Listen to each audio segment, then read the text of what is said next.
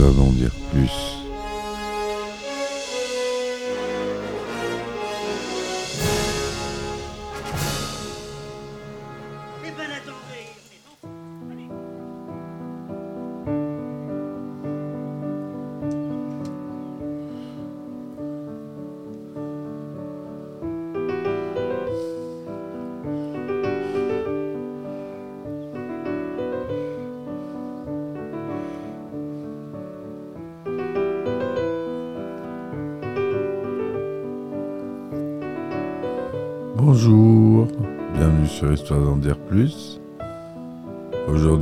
D'un grand film, un film français que j'aime beaucoup, vous l'aurez reconnu à la musique, de Jean-Pierre Jeunet, Le fabuleux destin d'Amélie Poulain.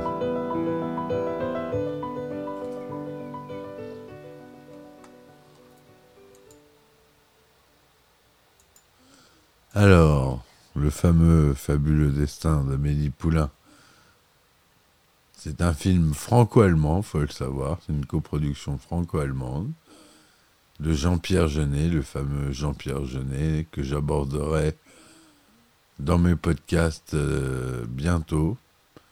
Je vais reprendre à peu près tous ces films qui sont marquants. Délicatessen, euh, La Cité des Enfants Perdus, etc. etc. Donc euh, Amélie Poulain est sorti en 2001. C'est une, comédie romantique écrite par Jean-Pierre Jeunet et Guillaume Laurent, avec Audrey Tautou dans le rôle titre. Ce film a été directement inspiré d'un fait de la vie de l'écrivain Michel Folco. Le film est une représentation originale et parfois idéalisée de la vie contemporaine à Paris, dans le quartier de Montmartre. Il s'agit d'un des plus gros succès commerciaux mondiaux pour un film français. Le film reçoit de très nombreuses récompenses ainsi que de multiples nominations dont 13 au César et 5 aux Oscars. En 2002, il obtient 4 Césars, dont celui du meilleur film et du meilleur réalisateur. Et oui. Donc euh, notre plus grosse récompense française euh, a récompensé ce, ce film du meilleur film et du meilleur réalisateur. Donc euh, la présentation générale, conçue le 3 septembre 1973 à 18h28 32 secondes de la fécondation d'un ovocyte de Madame Amandine Poulain, née Fouet, par un spermatozoïde de Monsieur Raphaël Poulain. Amélie Poulain est une petite fille qui passe son enfance à Anguien-les-Biens.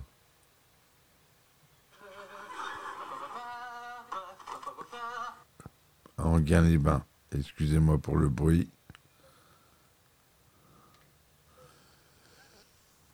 Donc, comme acteurs principaux, on a Audrey Tautou, Mathieu Kassovitz, Rufus, Lorella Cravota, Serge Merlin, on a aussi euh, Jamel, on a d'autres acteurs que je vais citer plus après quand on verra le casting plus en détail. On va commencer par le synopsis détaillé. Amélie Poulain grandit isolée des autres enfants car son père, docteur taciturne, lui diagnostique à tort une maladie cardiaque. Son père ne la touchait jamais en dehors des examens médicaux, d'où l'emballement de son pouls lorsqu'il le mesurait. Sa mère, tout aussi névrosée que son père, est inhibée et meurt alors qu'Amélie est encore jeune, heurtée accidentellement par une touriste québécoise qui avait résolu de se suicider en se jetant du haut de la cathédrale Notre-Dame de Paris. Son père se renferme alors davantage et dévoue sa vie à la construction maniaque d'un mausolée consacré à sa défunte épouse. Livrée à elle-même, Amélie développe une imagination étonnamment riche. Devenue une jeune femme, Amélie est serveuse dans un petit café de Montmartre, le café des Deux Moulins, tenu par une ancienne artiste de cirque et fréquenté par des employés et des clients hauts en couleur. À 23 ans, Amélie mène une vie simple, ayant abandonné toute relation sentimentale après des tentatives ratées. Elle prend goût à des plaisirs simples, comme faire craquer la crème brûlée avec une cuillère, faire des ricochets sur le canal Saint-Martin, mettre sa main dans un sac de grains, essayer de deviner combien de couples parisiens ont un orgasme à chaque instant. Quinze, chuchote-t-elle à la caméra. Elle laisse libre cours à son imagination. Sa vie bascule la nuit de la mort de la princesse Diana, le 31 août 1997, dans un enchaînement de circonstances suivant le choc de l'annonce. Elle découvre, derrière une plainte décellée de la salle de bain, une vieille boîte métallique de bergamote de Nancy, des bonbons, de la confiterie Lefebvre Georges, remplie de souvenirs cachés par un garçon qui vivait dans son appartement 40 ans avant elle. Fascinée par sa découverte, elle se met à la recherche de la personne, maintenant adulte, qui avait placé la boîte afin de la lui rendre, tout en établissant un marché avec elle-même. Si elle le retrouve et le rend heureux, elle consacrera sa vie à aider les autres, sinon tant pis. Après quelques erreurs et un minutieux travail de détective, aidé par le reclus Raymond Dufayel, un peintre surnommé l'homme de verre, à cause d'une ostéogenèse imparfaite, comme euh, dans Glace et dans Incassable. Elle met la main sur l'identité de l'ancien occupant des lieux, place la boîte dans une cabine téléphonique et fait sonner le téléphone pour attirer cet homme alors qu'il passe à proximité. Et lorsqu'il ouvre la boîte, il subit une révélation. Tous ses souvenirs oubliés d'enfance lui reviennent soudain à la mémoire. Elle le suit de loin, jusque dans un bar, et il l'observe sans se découvrir.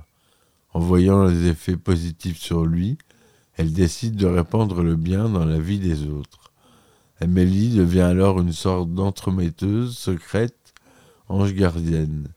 Elle persuade son père de réaliser son rêve de faire le tour du monde avec l'aide d'un nain de jardin et d'une amie hôtesse de l'air.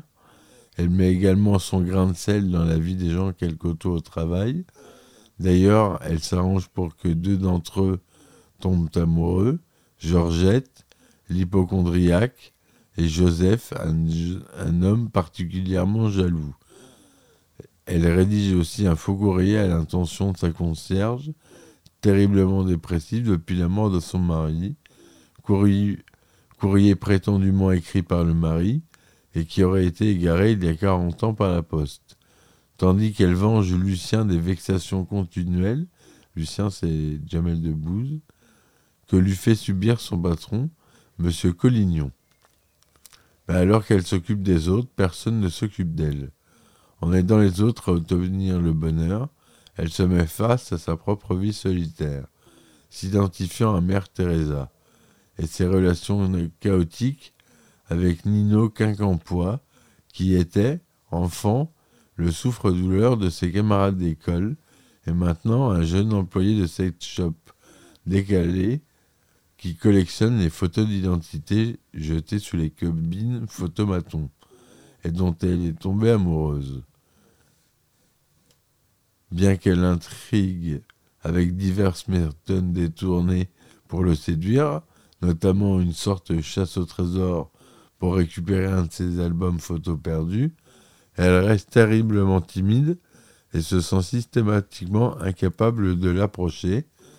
Elle doit recevoir les conseils de Raymond pour comprendre que l'on peut poursuivre son bonheur tout en s'assurant de celui de ses amis et voisins. Voilà comment je résumerai le film. Et euh, il faut le voir. Si vous ne l'avez pas vu, c'est un, sacrilège. Ce film, euh, il, représente la France pour beaucoup, beaucoup de gens dans le monde entier. Si vous parlez d'un film français à un étranger, il vous dira Amélie Poulain. Vous allez le voir, on va l'apprendre dans plusieurs langues. Amélie Poulain. En allemand, par exemple, c'est Die, Die Schwabalte Welter der Amélie. Comme c'est une coproduction franco-allemande, on commence par le titre en allemand. On va voir qu'il était distribué à l'international. Donc la musique, on retrouve Yann Tiersen, dont je vous ai mis un extrait. À la direction artistique, Marc, Mathieu Junot et Volker Schaffer. Au costume, Madeleine Fontaine. À la photographie magnifique, Bruno Delbonnel. Le son est superbe aussi, Vincent Arnadi, Guillaume Le Riche, Franck Maître. Au montage, on a Hervé Schneid. Une production Claudie Ossard et Arne Mierkum van Amden. Coproduction Bastian Gris et Helmut Breur. Le budget de 11 710 000 dollars. C'est tourné en couleur Dubois Color. C'est un format inventé par les Français de chez Dubois. Noir et blanc 35 mm de 39e un cinémascope. Son DTS, son Dolby Digital. C'est en couleur, hein, mais il y a des parties en noir et blanc. C'est pour ça que c'est précisé comme ça. La durée, elle est 122 minutes, donc il fait 2h02. Il est sorti en France le 25 avril 2001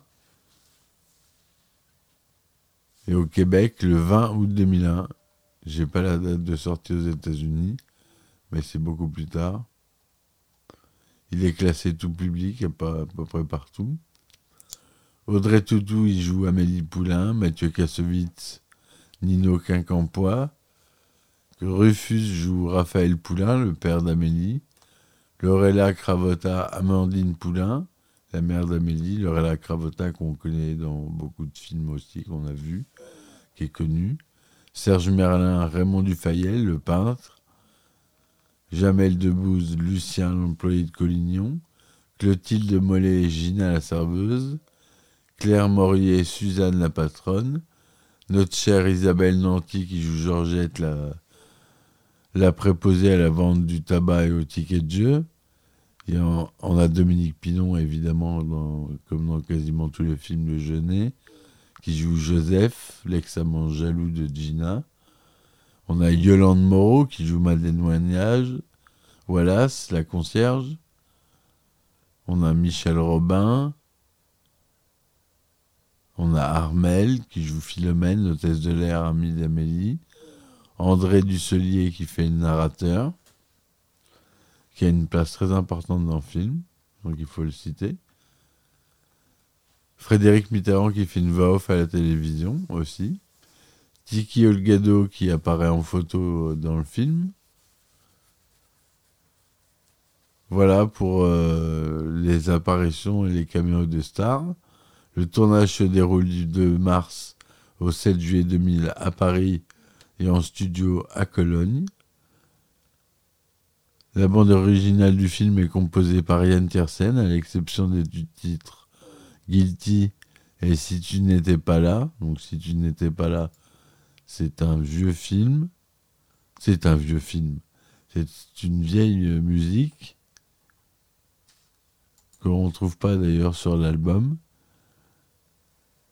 Moi j'ai le double album. Euh, euh, qui comprend euh, Si tu n'étais pas là, c'est une vieille chanson des années 30. Ah, si tu n'étais pas là. Un peu, euh, vous voyez, le genre. Voilà. La moitié des chansons n'ont pas été composées pour le film et proviennent de ses albums précédents. L'album rencontre un grand succès, s'écoulant à plus d'un million d'exemplaires. L'album reçoit plusieurs récompenses, notamment un César de la meilleure bande originale en 2002. Le film a globalement été très bien accueilli par la critique. Il recueille, il recueille plus de 90% de critiques positives avec un score moyen de 8.1 sur 10 sur une base de 172 critiques sur Rotten Tomatoes, ce qui est un excellent score. En 2008, le magazine Empire l'a classé à la 196e place dans sa liste des 500 meilleurs films de tous les temps, ce qui n'est pas rien non plus. Parce que des films, il y en a plus de 500 quand même. Hein on, est fiers d'avoir ce film. C'est un des seuls films français, je crois. Euh, je ne connais pas la liste euh, de Empire. Le personnage d'Amélie a aussi été classé 45 meilleurs personnages de cinéma dans l'histoire par ce même magazine. En France, la revue de presse d'Halluciné, qui se base sur les critiques des principaux journaux et magazines français, attribue au film une note de 4,3 sur 5. Le journal du dimanche parle d'un petit bijou qui met la tête et le cœur en joie. Le Parisien estime que le mot chef-d'œuvre reprend tout son sens. Première en demande pour le plaisir des yeux, pour rêver qu'on va changer de vie. Positif met en avant une esthétisation du moindre plan et une composition minutieuse du décor. Le monde évoque une débauche de moyens et de talents qui aurait pu conduire à l'indigestion s'il n'y avait pas un vrai mystère, un espace pour l'imagination et le rêve. Toutefois, certaines critiques, comme Serge Kaganski des Incorruptibles, l'ont attaqué pour sa représentation irréaliste et pittoresque de la société française contemporaine dans un univers de cartes postales d'une France d'autrefois, avec très peu de minorités ethniques, ce qu'il considère comme être une forme de lépénisme latent. Alors, le lépénisme, c'est de Monsieur Le Pen, hein, je dis ça. Alors que Paris est une ville cosmopolite et que Montmartre, où se situe l'action, touche Barbès, quartier métissé, Barbès-Rochechouart, très peu d'immigrés sont visibles dans le film. Si le réalisateur a créé une vision idyllique d'un Paris parfait, il semble qu'il ait trouvé nécessaire de faire disparaître toute trace de personnes de couleur pour y parvenir, ont jugé les critiques. L'humanité, de son côté, évoque une, bluette au style publicitaire dans un Montmartre de cartes postales. D'autres, comme David Castelnau et Guillaume Bigot, ont estimé que ces critiques étaient injustifiées et qu'il s'agissait plutôt de la bien-pensance libérale libertaire qui ne pouvait que rejeter la vision bienveillante et crédible des petites gens. Jean-Pierre Jeunet répondit à ces critiques en rappelant que Jamel Debbouze, de qui joue le rôle de Lucien, est d'origine nord-africaine. Le film est sélectionné dans le New York Times dans les 1000 meilleurs films jamais réalisés. Encore un classement. Il est considéré aussi dans les 50 meilleures comédies romantiques de tous les temps par la revue Rolling Stones, encore une référence. Et il figure à la 106e place du top 250 de l'IMDB, du site IMDB, classé sur le vote du public, avec une note moyenne de 8.2 sur 10. En France, il fait plus de 23 115 000 entrées. Deuxième plus gros succès international d'un film français en langue française depuis qu'Unifrance collecte les données en 1994. Derrière Intouchable, et, qu'il a battu après avec ses près de 31 millions d'entrées dans le monde, hors France, au 21 janvier 2013, film toujours en exploitation à travers le monde à cette date. Et si on y ajoute les 8 636 000 entrées réalisées en France, le film totalise 32 405 000 entrées dans le monde entier, soit le cinquième plus grand succès en, nombre d'entrées en France d'un film français tel que ce soit sa langue de tournage. Depuis qu'Unifrance collecte les données, en 1994, après Intouchable, premier avec plus de 51 millions d'entrées, près de 19,5 en France et 31 millions dans le monde, en mars 2013. Il y a le film Taken 2 aussi qui a fait 51 millions d'entrées. Et le cinquième élément, 43 millions d'entrées. Taken, 33 millions d'entrées. Bon, tout ça, voilà, c'est des films, des productions françaises, mais avec des acteurs euh, améri- américain. Donc, euh, ça reste un très bon score pour le fabuleux destin d'Amélie Poulain.